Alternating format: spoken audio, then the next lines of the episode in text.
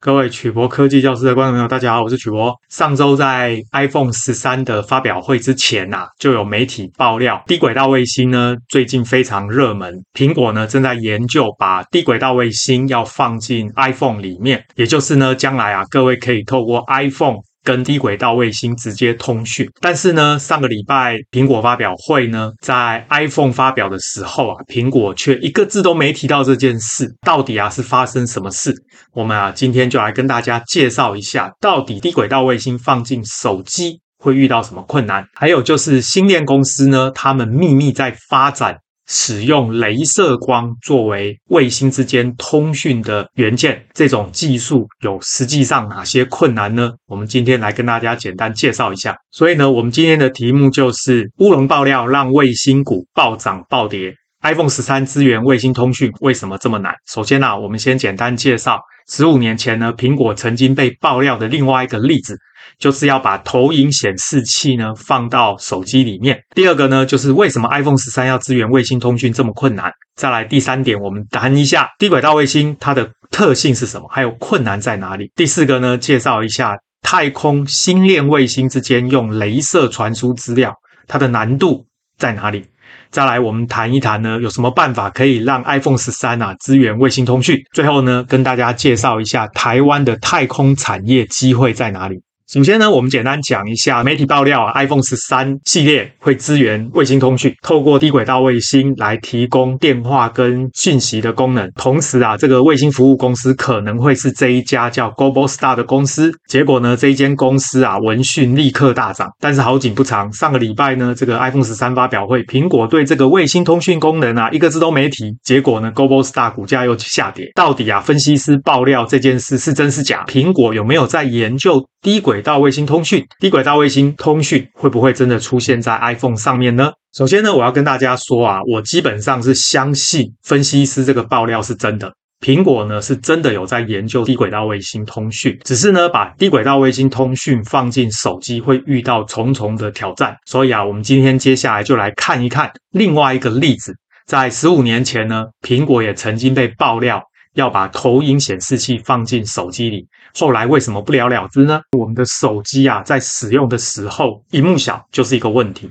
六寸的萤幕呢，我们常常觉得不太顺手。你把萤幕加大，就变成一个平板电脑，又不方便。在十五年前啊，德州仪器发明了一种技术，叫做微型的数位光源处理器，这个称为 Digital Light Processing（DLP）。它呢是使用一个单晶片，这个我们把它称为 DMD，叫做数位微镜 （Digital Micro Mirror Device），把影像呢投射到手机外面的萤幕上，有点啊类似我们在看电影那样。这样的投射呢。光学机构可以做到只有一个微子这么小，可以投射出二十寸以上的影像。所以啊，那个时候也有很多媒体爆料，下一代的 iPhone 呢就会内建这个功能。但是啊，那个时候我就跟朋友说，十年之内这件事不会发生，因为呢，苹果最后会发现加了这个东西啊，优点有限，缺点无穷。那到底是为什么？我们先简单看一下这个数位微镜的投影显示器，它呢基本上是利用一个所谓的数位微镜。Digital Micro Mirror 的 device 放在这边，上面呢有两百万个反射镜，这个是使用微机电系统 MEMS 的技术制作的微小镜子。每一个镜子都比头发还小，透过一个光打到这个镜子上面，再反射，经过镜头投影到外面，这个时候呢就可以显示出彩色的影像。所以这一颗呢，我们就把它称为数位光源处理器 DLP。后来啊，这个德州仪器呢就发明了这一种掌上型的微型。数位光源投影机，各位看它的尺寸呢，已经小到比这个手掌还小。那实际上呢，这个还可以再缩小。它实际上的这个光机模组呢，可以缩小到大概只有一个尾指这么大。这样的技术看起来很不错，放在手机里面，手机的荧幕呢，投射出来就有二十寸。为什么却做不到呢？主要的原因就是智慧型手机的重点是轻薄短小，电池的续航力要长。那么手持式的投影机。它呢，使用的是发光二极体作为光源，而且它在投射的时候非常耗电，特别是你的荧幕尺寸越大，耗电量就越高，因为呢亮度要越大，这就意味着呢可能啊你用手机来投影，结果呢可能十分钟就没电了，这样的使用情境没有办法被大家接受。受。如果呢，你要延长使用时间，那么唯一的方法就是增加电池的大小，再加上光学机构，结果呢，一定让这个 iPhone 啊，至少要增加百分之二十的尺寸、重量跟价格。所以呢，当时我就预言，苹果研究之后会暂时放弃这个想法。结果呢，被我猜中了，而且一放弃就是十五年。接下来的问题就是，为什么 iPhone 十三要支援卫星通讯这么难？那么首先啊，各位要先了解什么是卫星通讯。在我们之前有过一部影片介绍过。卫星和你想的不一样，别再说星链计划是六 G 了。那各位呢，有兴趣的话呢，再去看我们之前的影片。这边我简单做个结论呢，就是马斯克的这个星链计划，它使用的是可回收火箭，一次发射六十颗卫星。而且啊，这个微型卫星呢的资料传输率大幅提升，所以啊，不论在成本、特性、费用各方面都有优势，一定会成功取代现有的中高轨道卫星，应用在现在的卫星通讯市场，包括飞机啊、船舰啊、深山或乡村、人烟稀少的地方，非常的有优势，特别是像美国啦、加拿大。澳洲这种地广人稀的地方，这种低轨道卫星呢是绝对有市场，所以呢，这个星链计划基本上是非常成功的计划。但是卫星通讯也有它的缺点，什么缺点呢？首先就是各位知道，我们的基地台呢离手机大概是五公里，可是呢，低轨道卫星距离手机大概是五百公里，它在五百公里左右的高空，这就意味着手机里面处理电磁波射频的元件就是 RF，跟所谓里面的。功率放大器 PA 必须要放大到现在一百倍的能量，它才有办法传这么远的距离。所以啊，这种元件尺寸不容易缩小，耗电量也变大。那如果你要长时间使用卫星通讯，就会增加电池的大小。所以呢，射频元件的大小加上电池的大小，至少要让 iPhone 呢增加十 percent 以上的尺寸、重量、价格。更有趣的事情是，你什么时候会用到卫星通讯呢？大概就是你在郊游、爬山啊，没有基地台的地方求救。这个时候呢，用 iPhone 这个卫星通讯才有可能。彭博社啊，他们就发了一篇文章，这个也是在 iPhone 的发表会之前，他说呢，实际上苹果考虑加低轨道卫星通讯功能，主要是用在紧急救援。这个文章里有谈到啊，彭博社的知情人士透露，目前呢，Apple 内部。至少会开发两种紧急救援的功能，这些功能呢会依赖卫星网络才能使用，所以有可能会放在未来新款的 iPhone 上，而且呢这些功能呢不太可能会在二零二二年之前就准备完成。总之。加上这个功能呢，没有想象的容易啊，需要花一些时间。各位现在看到的这个就是我们手机的射频晶片，基本上呢，基频处理器出来之后，会先经过数位传送器 DAC 数位类比转换器转换成类比讯号，经过低通滤波器、功率放大器、双工器跟天线开关，由天线送出讯号。接收进来的讯号呢，进来之后啊，经过天线开关、双工器、低杂讯放大器之后，降频混频。低通滤波，最后经过 ADC 把类比讯号转成数位讯号，再经过数位接收器回到基频处理器。所有的射频晶片里面呢，你要把讯号从手机打到基地台，基本上靠这个功率放大器。那么因为卫星呢距离五百公里，所以呢这个功率放大器肯定要提供足够的功率。一般的卫星导航，它基本上只有接收没有发射，所以呢。它基本上只需要低杂讯放大器把讯号放大就可以。但是如果你要双向通讯的话，就必须把功率放大器放大到能够发射足够远的距离，这个就是最大困难的地方。所以呢，我们的手机呢要接收卫星讯号是可以的，但是要发射卫星讯号就比较麻烦。网络上流传很多关于低轨道卫星的未来，真实的资讯是有啦，但是夸大的资讯也很多，几乎可以说是马斯克说什么就有人信什么。我这边举一个例子，就有网友呢跟我说啊，星链公司呢推出了三期的。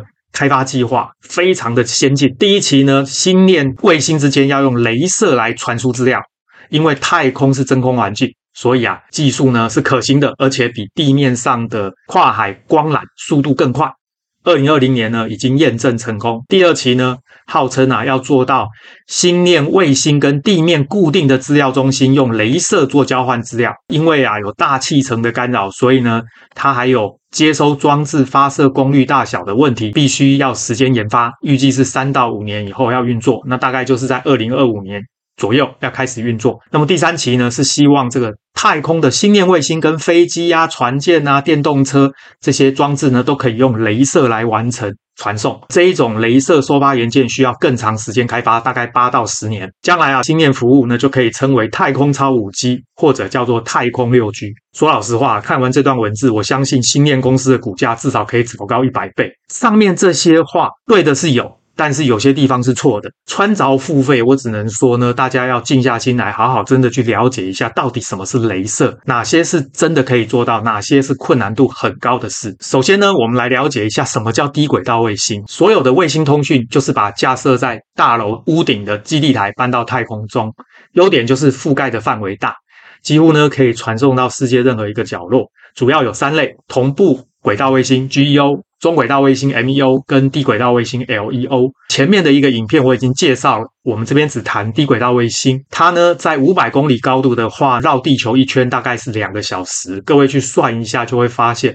它的时速大概是两万七千公里，而且它使用寿命只有三到五年，它的延迟时间大概二十毫秒，需要。一万颗的卫星在五百公里的高空才能够覆盖地球。刚刚的表里面呢，最重要的特性就是低轨道卫星，它的速度大概是两万七千公里每小时，绕地球一圈只要两个小时。意思就是告诉大家呢，当你在地平线的一端看到这个卫星升起来。一直到它从地平线的另外一端落下去，只有大概十分钟的时间。各位知道手机的特性就是呢，我们的手机会拿着到处跑，那基地台本身不会动，所以呢，手机通讯的时候是手机移动，基地台不动。但是呢，卫星通讯刚好相反，这个低轨道卫星因为它的移动速度实在太快，所以呢，实际上的状况是，我的手机呢在移动的过程其实都是小范围的移动。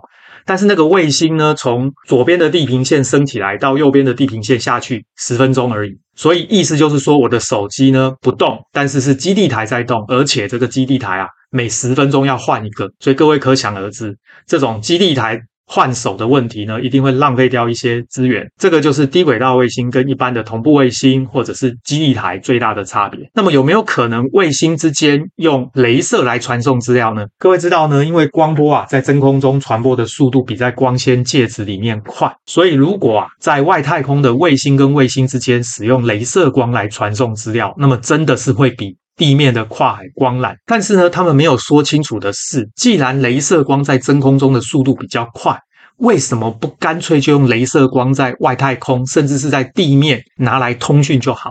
为什么要去搞什么跨海光缆呢？我想啊，这种就是科技公司喜欢拿来唬人的招数啦。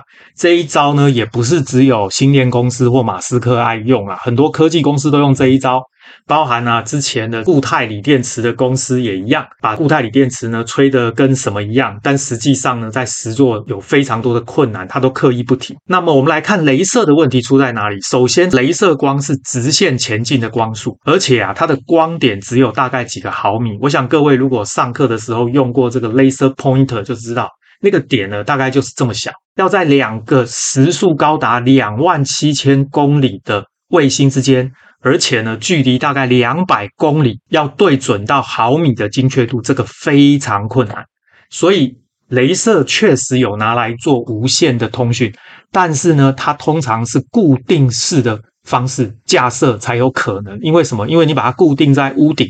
那么两栋大楼的屋顶之间用镭射光来对准，这是有可能的，因为呢，它本身固定不动。但是如果今天是要在移动速度高达音速的二十二倍的卫星之间要对得这么准，难度就非常高。而且啊，发射端只要偏差一度，距离两百公里以外的另外一颗卫星呢，它的光速呢就偏了三点五公里。各位可以回去算算看，如果你要对准到毫米的精确度，那么你发射端呢大概只能偏差百万分之一度。所以各位想想看呢，在时速两万七千公里的两颗卫星之间，用雷射要对准到百万分之一度。说一句老实话，我光想头皮就发麻。唯一有可能做到的方式，就是增加接收端的光侦测器的受光区域。不过你这么做的话，又会衍生出一堆问题。而且呢，各位记得，在外太空呢，事实上它是没有电的，所以必须靠太阳电池来供电。太阳电池供电要提供镭射这样长时间的传输，是不是有办法？电力又是另外一个问题。我知道星链公司有在研究技术，或许呢有验证成功，但是我提醒大家，验证成功很简单，真正的量产却非常困难，有非常多问题要解决。那么星链计划跟地面之间，如果要用镭射光传输，会有什么问题？刚刚说过了，因为低轨道卫星的时速大概两万七千公里，距离地面五百公里。所以，如果你要跟地面的固定接收站来传送资料的话，发射端呢只能偏差百万分之零点五度，而且呢，因为大气层中有空气会干扰，空气中的水会吸收镭射光。一般我们通讯用的是红外光镭射，更别说呢，如果今天啊，你想要跟地面的飞机啊、船艇啊，或者是电动车对准，那因为这些东西也在动。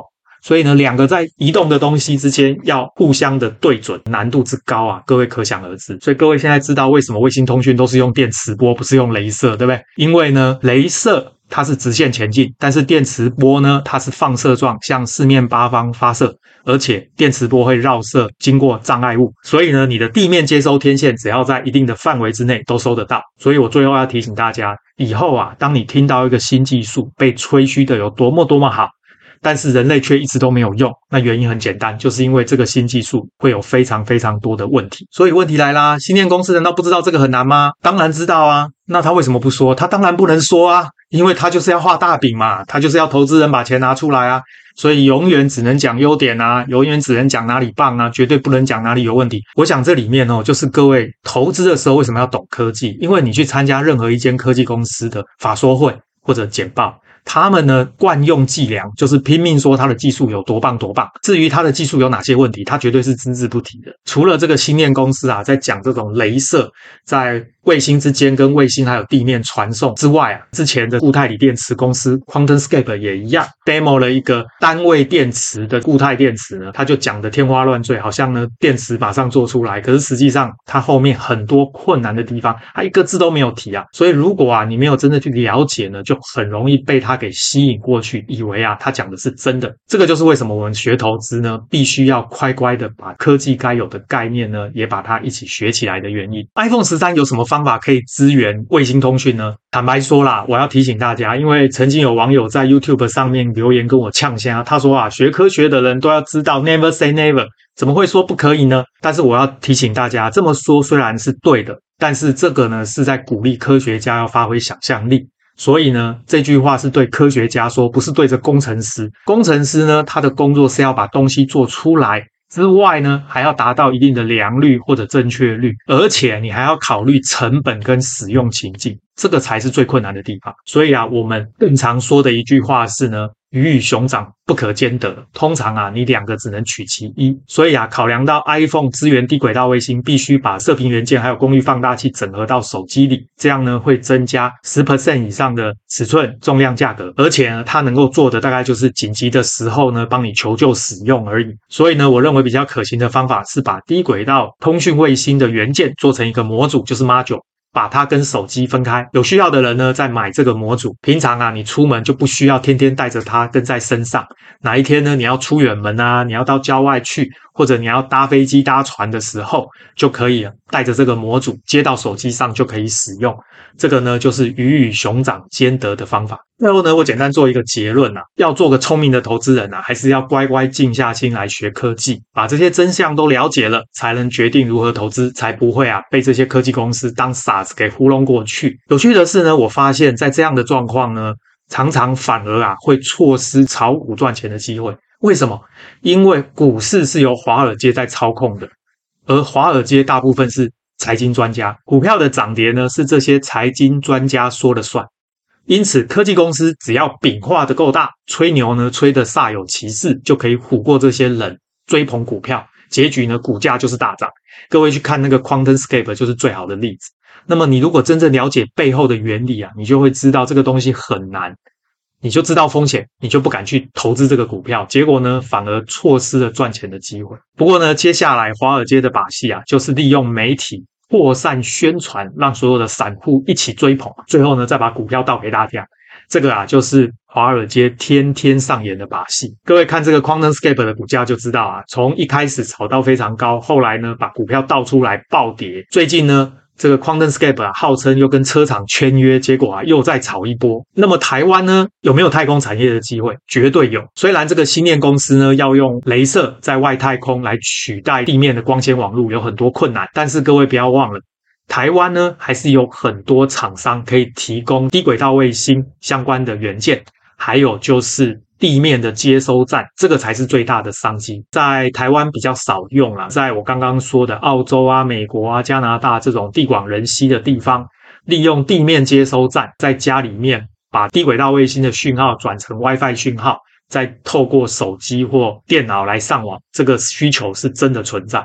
所以呢，台湾啊相关的这些地面接收站，还有卫星通讯元件的厂商呢，肯定是有很大的商机。这个是确定的，只是呢，下回啊，在听到这些媒体在吹捧太空产业的时候啊，大家真的要静下心来，深入的思考，到底哪些是实在的，哪些是夸大的。好，我们今天的节目就到这边。各位关于低轨道卫星有任何问题，欢迎大家发表在影片的下方，我们再来讨论。